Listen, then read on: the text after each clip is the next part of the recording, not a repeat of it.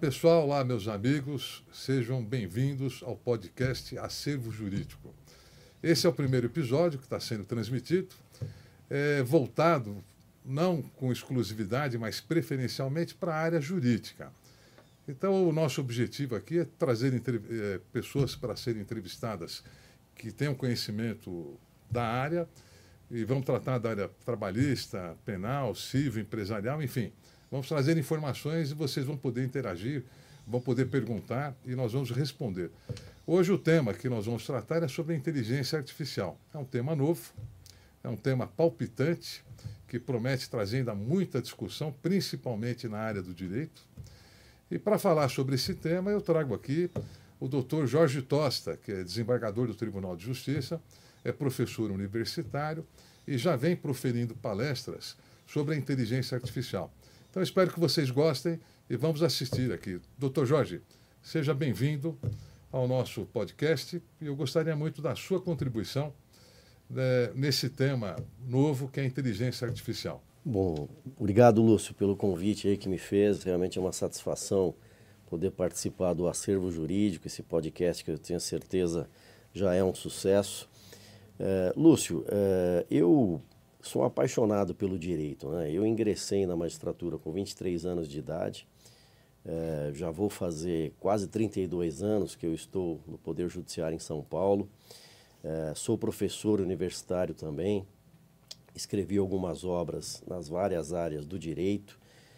E, enfim, eu, é, pela experiência que eu tive ao longo da, da minha vida profissional, Uh, eu acabei escrevendo sobre alguns temas, inclusive esse, o tema que nós vamos abordar hoje, sobre inteligência artificial. É um tema que eu tenho palestrado, eu tenho falado em alguns, a convite de algumas universidades.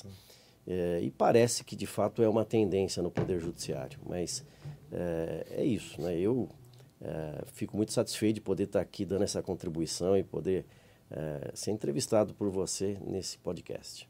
É, para nós é uma honra e, então vamos, vamos tratar primeiro dessa questão. Né? O, o senhor já deve ter percebido que essa mudança do processo físico para o processo digital foi um salto de qualidade na área jurídica, para todos, para a sociedade, para os advogados, para os juízes, para os operadores do direito de modo geral. Foi um salto de qualidade. Mas a gente sempre pensa numa questão muito intrincada. Né? o problema, a, a, pedra no sapato do, do judiciário sempre foi a questão da morosidade. Sempre.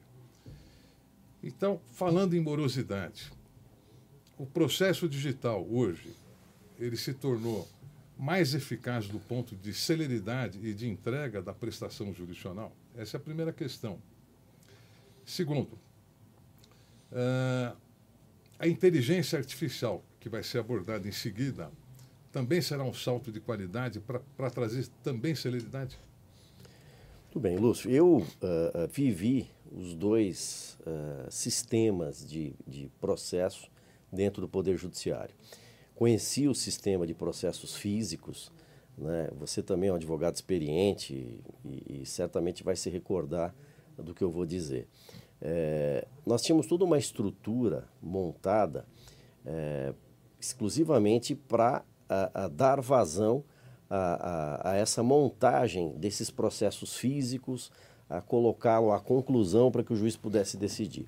Nós tínhamos um, um delay aí, digamos assim, um atraso é, de, de uma semana a dez dias apenas para que um requerimento é, é, que o advogado fizesse chegasse às mãos do juiz. Né? Isso realmente era um atraso significativo e era um problema.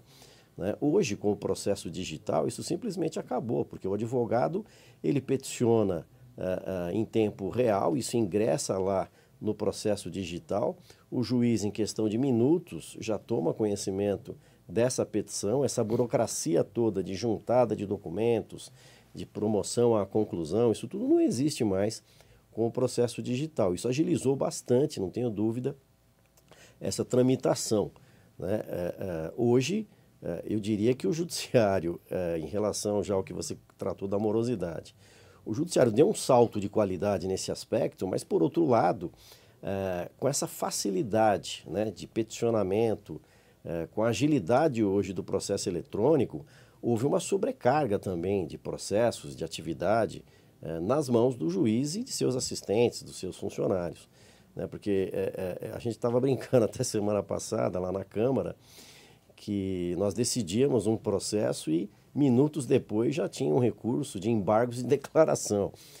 Quer dizer, é uma coisa quase que imediata, né? Na época do processo físico era inimaginável isso. O juiz, o juiz dava uma decisão, aquilo tinha que ser publicado na imprensa oficial, num diário oficial de papel. Né? O advogado ele recebia aquela comunicação é, é, publicada no diário oficial, aí começava a correr o prazo dele, ele fazia uma petição e aí passava por toda aquela burocracia de ter que juntar essa petição no processo, levar à conclusão do juiz. Isso levava, sendo bastante otimista, de seis dias a dez dias. Casos eh, haviam de meses até para juntar uma petição, dependendo da vara e da comarca. Né? Isso realmente representava um problema muito sério. E hoje é tudo muito rápido, conforme esse exemplo até que eu mencionei. Né? Agora, se diz também em relação à inteligência artificial, né? É, é, isso é, é ainda um, um, um, tema polêmico dentro do Poder Judiciário. O ministro Barroso deu uma entrevista o mês passado, o atual presidente do Supremo Tribunal Federal, onde ele, ele é um grande incentivador da inteligência artificial no Poder Judiciário. É, e ele já está encomendando parcerias com grandes empresas para implementar a inteligência artificial no Poder Judiciário. Né? Então, isso vai ser uma realidade em pouco tempo. É, esse incentivo vindo da Suprema Corte do país e do Conselho Nacional de Justiça já é um alento, mas ainda tem muita resistência. Na comunidade jurídica ainda resiste muito a inteligência artificial. Deixa eu fazer uma pergunta que eu, que eu penso que é importante. É, a gente tem que tratar a questão sempre do ponto de vista de, de celeridade do processo de entrega rápida da prestação jurisdicional.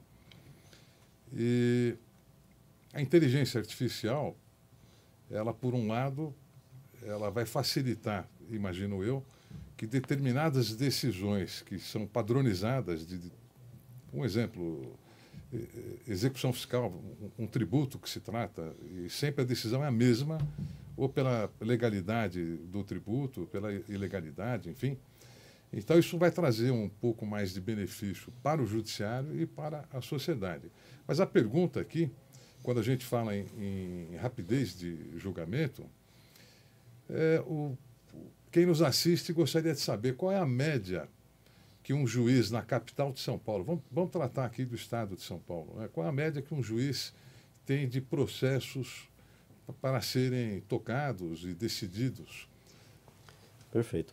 O Lúcio, é, claro que nós temos uma média geral, mas evidentemente cada unidade judiciária, cada vara tem uma peculiaridade própria. Nós temos varas com menos processos e outras varas com mais processos. Mas uma média que nós poderíamos traçar, isso é publicado, essas estatísticas o Tribunal de Justiça divulga com relativa frequência, é uma média de 6.500 a 7.000 processos por ano por juiz. Né? É, processos novos, que eu me refiro, distribuição, que são que ingressam para cada juiz anualmente né, e que é, é, vão sendo julgados e decididos ao longo do tempo. Mas é sempre essa a média. Né? Ao ano? Ao ano. 6.500 a 7 mil processos ao ano por juiz. Né? Então, se ele não decidir muito rápido, ele pode ter um acervo aí de 10, 12 mil processos. Com certeza, com certeza. Essa é uma dificuldade, então, né? É, o, Lúcio, você sabe que o, o, o Judiciário de São Paulo, ele é, é um exemplo de, de, de, volume de trabalho e de litigiosidade. Eu me lembro quando a Microsoft esteve no Brasil implementando o nosso sistema, que é o sistema de automação da justiça, é, eles ficaram realmente espantados de ver o tamanho do nosso Tribunal de Justiça, do nosso Poder Judiciário. E chegaram a dizer que não existe no mundo uma estrutura judiciária tão complexa e tão gigante como a do Tribunal de Justiça de São Paulo. Eu me refiro de um modo geral, não só a unidade Tribunal de Justiça aqui, mas o Poder Judiciário do Estado de São Paulo. É realmente gigantesco isso. Nós temos em torno de 2.800 juízes, né, é, é, quase 25 mil processos só no estado de São Paulo. Né, é, é, é, é um gigante que nem em outro país você tem algo parecido. É, realmente é um volume pesado, né? Mas, doutor Jorge, vamos voltar ao tema. O que, que o senhor pensa da inteligência artificial no Poder Judiciário? De forma objetiva, o que, que isso vai, vai impactar para a sociedade? Bom, Lúcio, veja só. É, nós já tivemos algumas experiências é, no exterior, é, algumas exitosas, outras não. Né? Vou te dar alguns exemplos aqui. Na Estônia, por exemplo, pode-se dizer que foi o primeiro país que lançou o chamado juiz robô. O juiz robô, ele é uma inteligência artificial que realmente produz a decisão. Isso foi implementado lá no sistema de juizados que nós chamamos aqui de pequenas causas. Okay. Ou, se, ou, seja, causas de pequeno valor, causas menos complexas, digamos assim, é, que são submetidas à inteligência artificial. Ou seja, quem vai produzir a primeira decisão, fazendo o confronto daquilo que o autor alega, aquele que promove a ação, do que o réu a, a, manifesta na sua defesa, das provas que são produzidas, a própria inteligência artificial produz a decisão.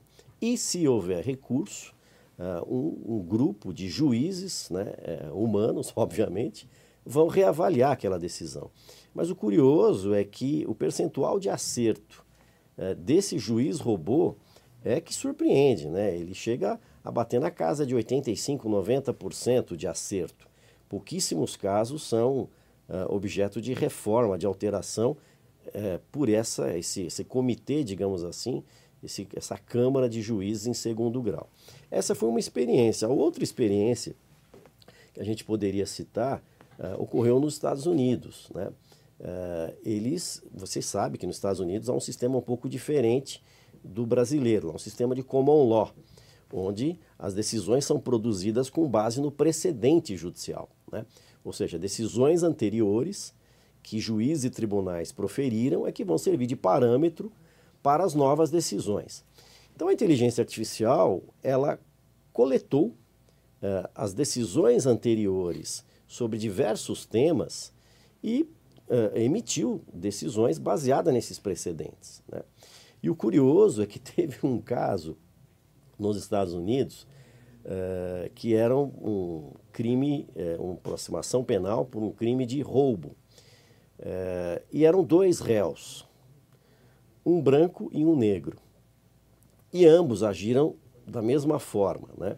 Não havia uma condição pessoal, uma, uma agravante em um em relação ao outro. Não havia, ambos eram, eram primários. Enfim, não havia nenhuma peculiaridade que justificasse uma pena maior de um para o outro. Mas a inteligência artificial produziu uma decisão aplicando uma pena maior para o negro do que para o branco. Isso gerou uma preocupação, porque quando eles foram levantar os dados, eles viram que várias cortes ao longo da história realmente foram preconceituosas. Elas foram ah, racistas e aplicavam penas maiores para os negros né, do que para os brancos. A inteligência artificial é racista? Obviamente que não. Né? A decisão produzida ela baseou-se num sistema de precedentes né? e, por conta disso, a, acabou produzindo um resultado preconceituoso. Então isso gerou uma preocupação realmente, e nesse sistema de common law, talvez seja um pouco mais difícil implementar a inteligência artificial por conta uh, uh, dessa dificuldade de você levantar todo um histórico uh, e nós sabemos que a sociedade se transforma diariamente.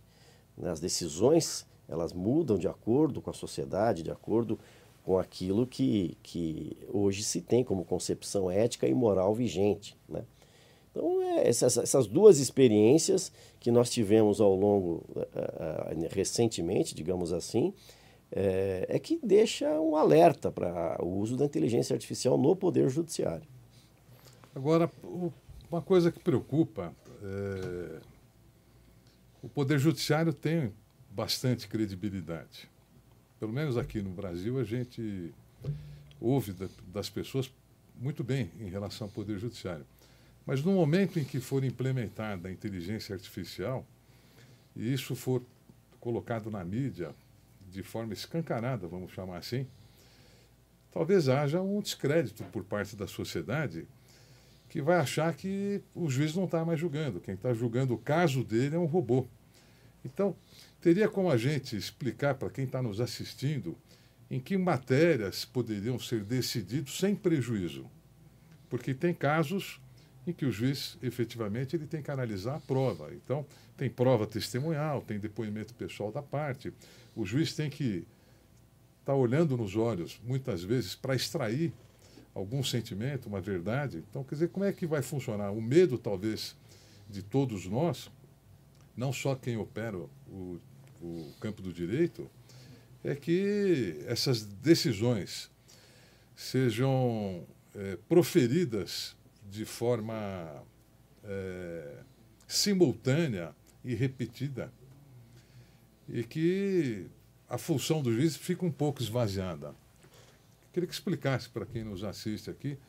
Sim, a sua pergunta é muito oportuna, Lúcio, e nos permite fazer um esclarecimento uh, sobre as modalidades de inteligência é. artificial uh, que, a bem da verdade, já vêm sendo implementadas, inclusive em, em cortes superiores. Uh, você tem uma, uma, uma, forma de você utilizar a inteligência artificial como um classificador, né, como um, um sistema de reunião de decisões, uh, de, de leis, de normas, e que vão facilitar o seu trabalho como juiz, uh, te mostrando qual a norma aplicável, quais os precedentes, quais as decisões, tal, e até mesmo o que você já produziu, porque o, o inteligente desse sistema e a grande graça disso tudo é que ele é capaz de reunir tudo que você produziu ao longo da sua carreira. Então, quanto mais tempo, quanto mais vivência você teve como juiz, maior é o seu banco de dados, né? maior é, é a sua produção. E a inteligência artificial vai te mostrar: olha, você já decidiu isso, assim, assim, assim, os seus argumentos foram esses. Né? E vai te mostrar também: olha, tem outras decisões nesse sentido, você tem tais e tais leis que se aplicam neste caso. E seria uma espécie de classificador ou de um, ele vai te, auxiliar na reunião de dados uh, para você emitir a decisão. E você tem um outro, uma outra forma de uso da inteligência artificial que é como produtor de decisões. Né? Então, não só ele vai reunir os dados, como ele vai também sugerir uma redação, uma decisão. Né? isso já é uma realidade, inclusive. Né? você tem alguns órgãos de inteligência artificial, há um que se chama Victor, né, que é utilizado no Superior Tribunal de Justiça, é, que ele faz a admissibilidade dos recursos especiais. Né? Então, ele, ele analisa ah, os recursos que são interpostos de acordo com as palavras que são utilizadas, com a legislação que é mencionada, Uh, e ele vai dizer: olha, aqui esse recurso deve ser admitido, aqui não deve ser admitido, e vai te dar, inclusive, uma decisão baseada naquilo que até então o próprio Superior Tribunal de Justiça vinha produzindo. Né? E é, é curioso a gente ver que o acerto também nesses casos é realmente muito grande. Agora veja só, Lúcio, uh, uh, vamos ficar nesse segundo aspecto de é, produtor da decisão judicial. Onde a inteligência artificial talvez seja mais eficaz do que em outros casos e talvez até perigosa a sua utilização em outros casos. É, naqueles casos onde nós chamamos de matéria exclusivamente de direito, ou seja, quando não há necessidade de ouvir uma testemunha, não há necessidade de analisar um documento, enfim, de fazer uma análise valorativa da prova.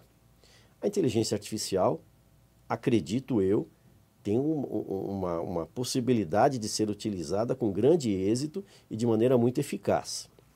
Então, é, vamos imaginar, como você mesmo citou na, no início da sua pergunta, aqueles casos envolvendo matéria tributária, né, em que a análise é exclusivamente da norma jurídica, do direito, portanto, matéria é exclusivamente de direito. A inteligência artificial talvez seja capaz de produzir uma decisão muito melhor do que o próprio ser humano. Se ele for capaz, né, a inteligência artificial for capaz de reunir uh, todas as decisões e as leis, as normas relativas àquele caso e produzir uma decisão é, é, com atualidade, com eficácia, é, eu acredito que a própria população, é, olhando isso e aqueles advogados mais experientes, vão reconhecer que, de fato, é, é, esse é um uso bem feito da inteligência artificial. Por outro lado, quando nós estivermos diante de casos onde há necessidade de analisar um depoimento pessoal, um, um depoimento de uma testemunha, uh, uma prova material, um documento, né? eu não vejo muita utilidade na inteligência artificial, ou talvez um risco muito grande em utilizá-la nesse aspecto. Porque, claro, o ato de avaliação, de valoração de um depoimento, ele é um ato humano. Né? É, só o juiz é que tem condições de saber se a testemunha está mentindo, se bem que hoje você tem até sistemas uh, que conseguem, inclusive, identificar né, se a pessoa estaria mentindo ou não. Mas não é essa a questão. A questão é o que a pessoa disse faz algum sentido em relação àquelas alegações que foram feitas? Né? As contradições que a testemunha apresenta, isso tudo a inteligência artificial é capaz de, de, de constatar? Eu acho improvável. Então, me parece que naqueles casos onde há necessidade de uma análise valorativa, de uma prova, de um depoimento, a inteligência artificial ainda não é capaz uh, de produzir resultados exitosos. Né?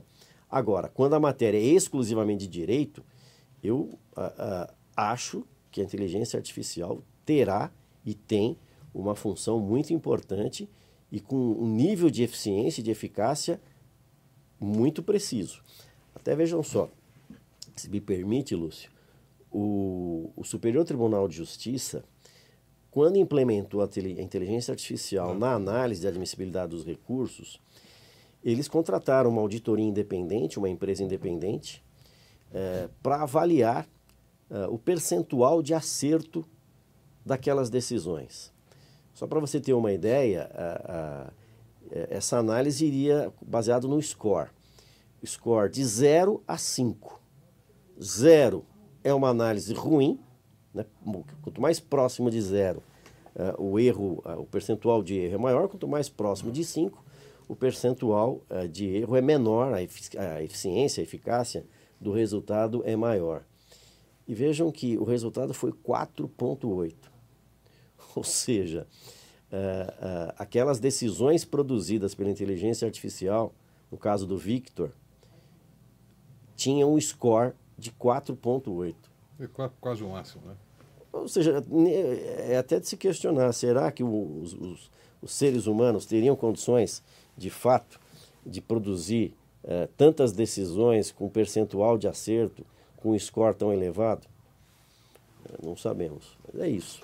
Mas será que a inteligência artificial ela deveria ser utilizada como mecanismo, como ferramenta, num primeiro momento, só no juízo de primeiro grau, no juízo de conhecimento, para tentar ter uma decisão um pouco mais próxima da realidade?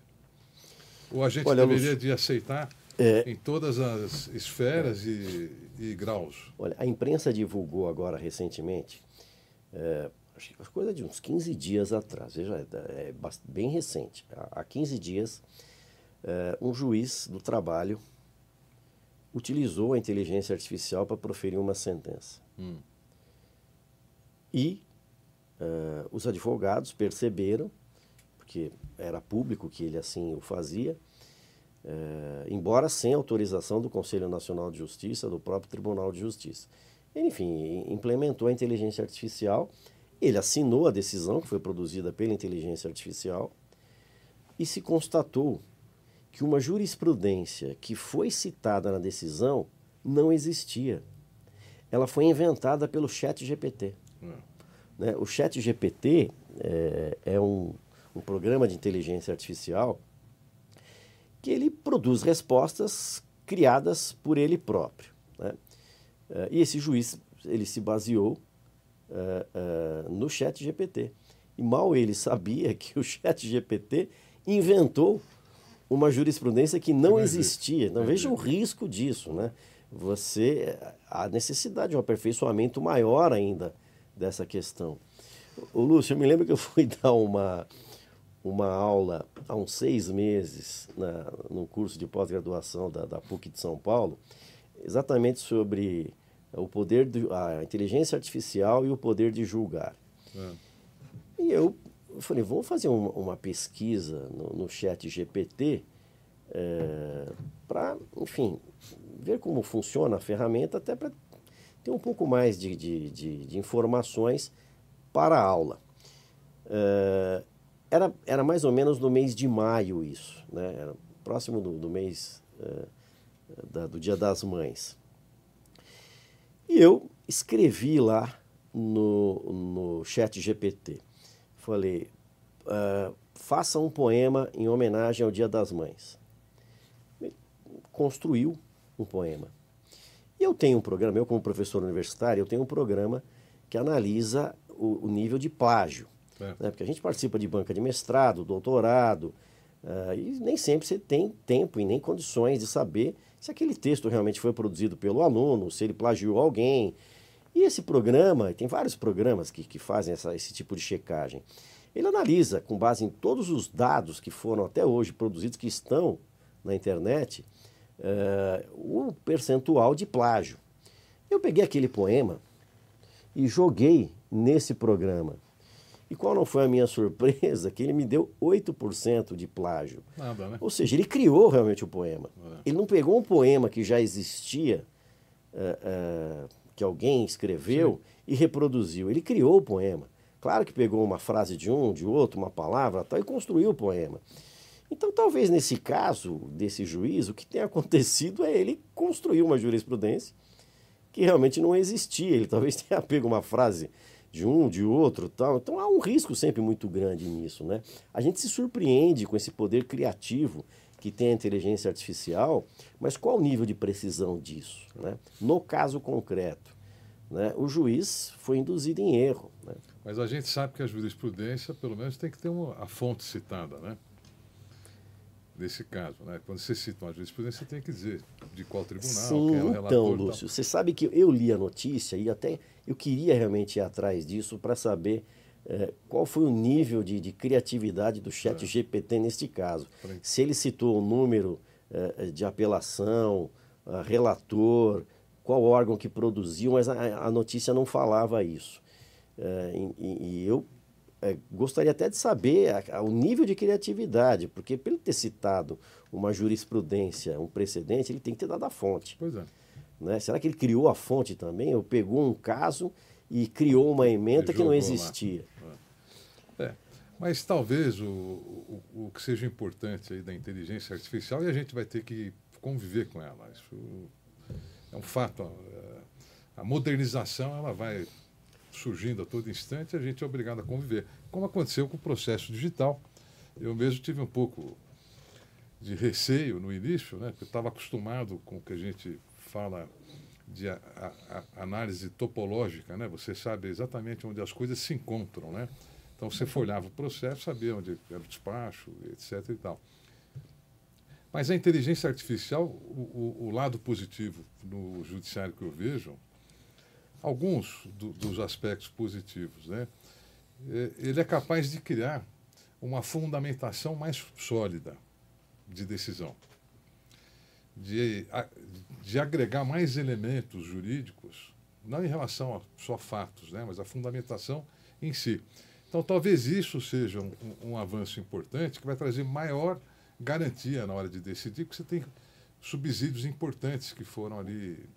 É, é, eu ia falar pescados, né, que foram ali pensados pe pela inteligência artificial.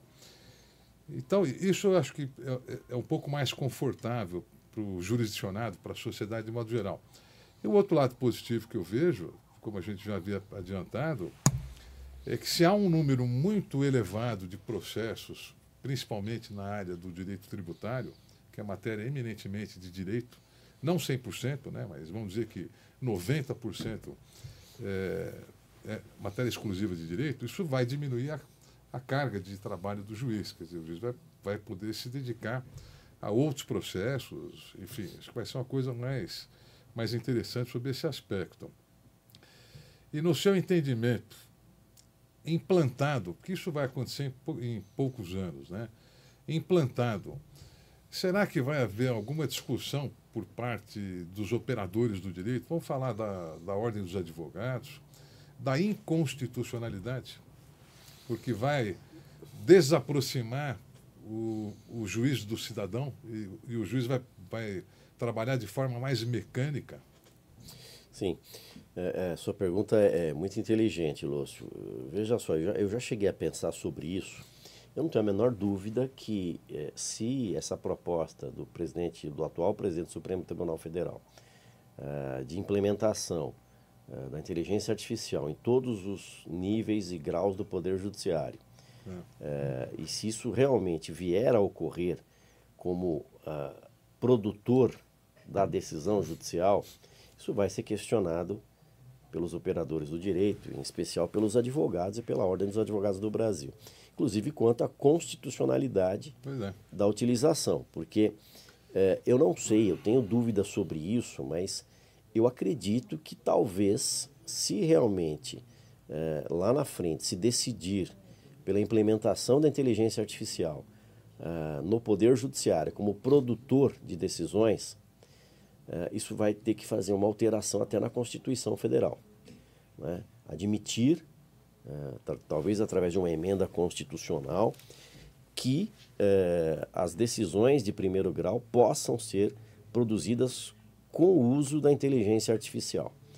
Sem isso, eu acho que a gente esbarra num sério problema, porque o princípio do juiz natural, ele historicamente, ele é, é, é conhecido como uh, um direito fundamental do cidadão de ter o seu caso julgado por um juiz. Obviamente, um juiz humano, não um computador. Né?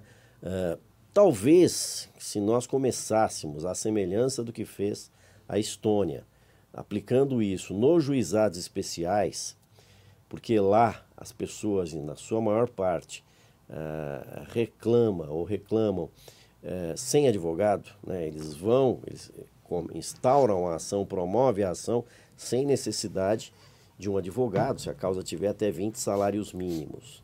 Né? Talvez nestes casos começarmos empiricamente a utilizar a inteligência artificial e também, da mesma forma como faz a Estônia, em havendo recurso, porque aí o recurso tem que ser subscrito por um advogado, inclusive lá no sistema dos juizados especiais.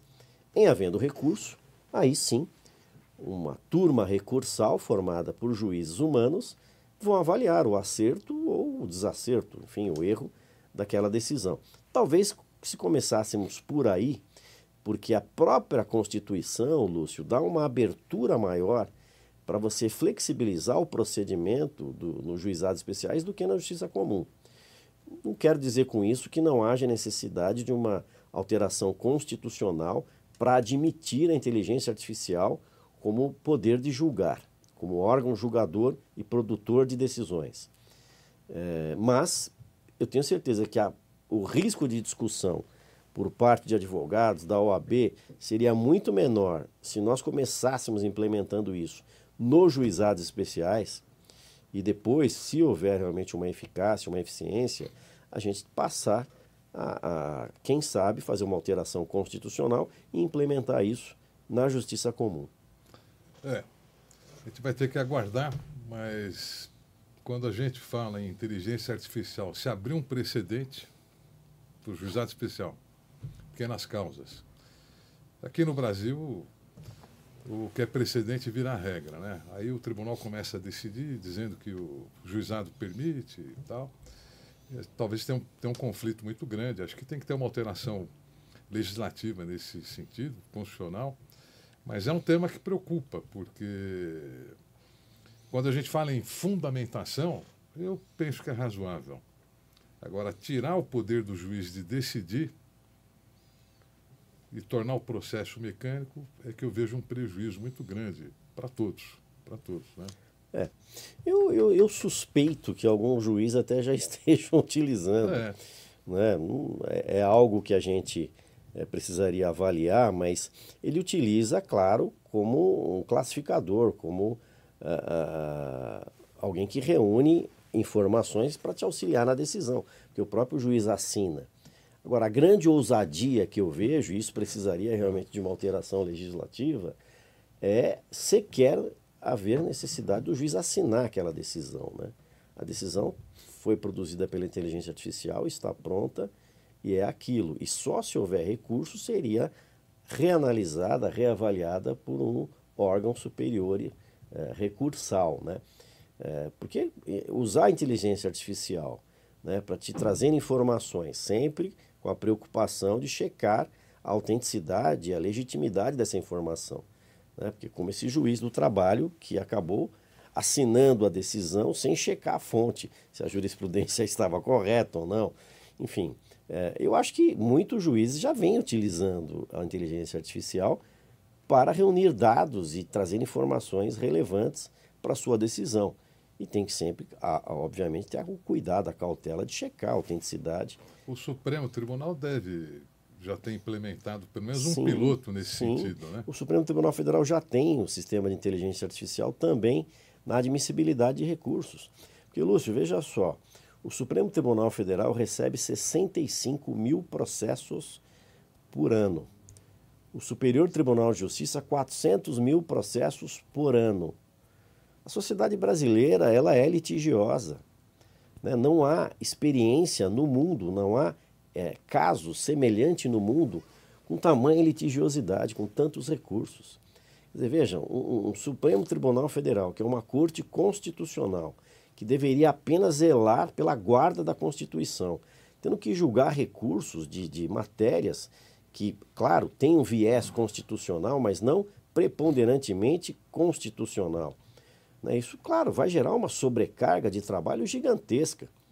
Se você não fizer uso da inteligência artificial, de meios que possam dar vazão a essa imensidão de processos, é, é, é, não há poder judiciário que resista.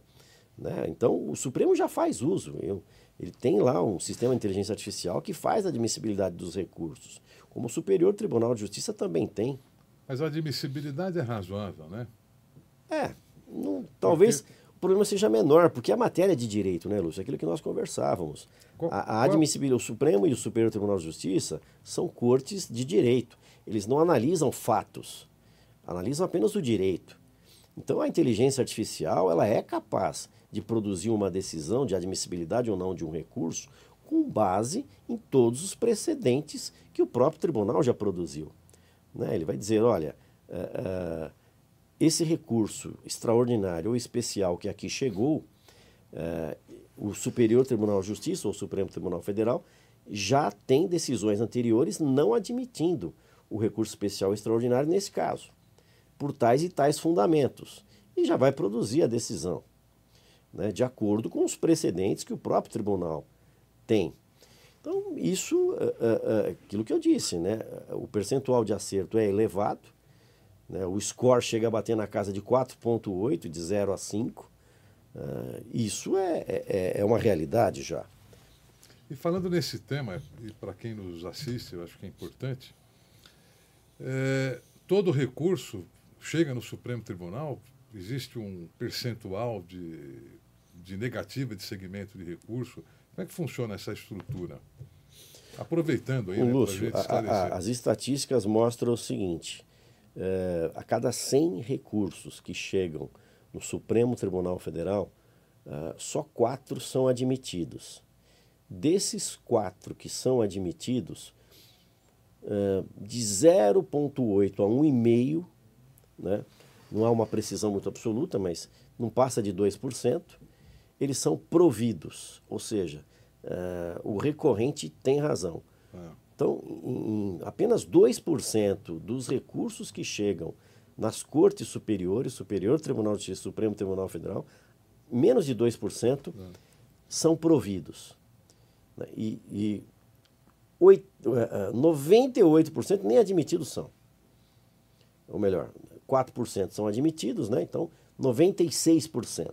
E 2% por é, 96% sequer é admitido. E 4% é admitido, e dos admitidos, 1,8%, no máximo 2%, são providos. Né? Isso mostra o quê? É, que a sociedade brasileira ela é, é litigiosa, ou seja, eles recorrem de tudo né, e sem razão. Né, porque se 96% sequer é admitido, era caso nem mesmo do recurso ter sido interposto. É. Mas é um trabalho que é gerado, é um, há todo um sistema que é produzido e, e com despesas públicas para poder dar respostas ao cidadão, ao advogado, né? muitas vezes negativa.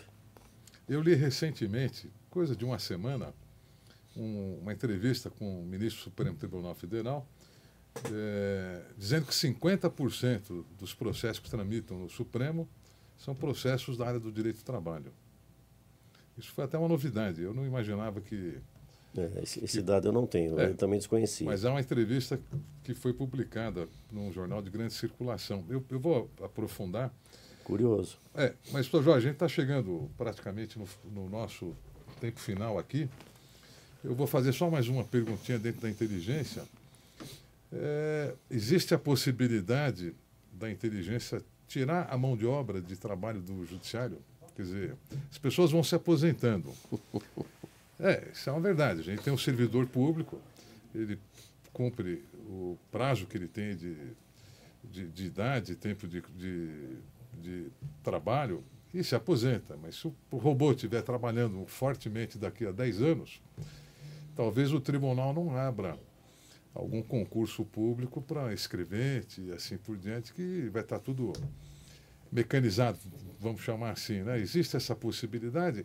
Já foi discutido isso dentro do judiciário ou ainda é um tema que não foi abordado? É, é muito difícil de dizer isso, né, Lúcio? Mas é, se nós olharmos a experiência que nós já temos em outros campos, né, é. É, a gente já vê, é, por exemplo, telemarketing.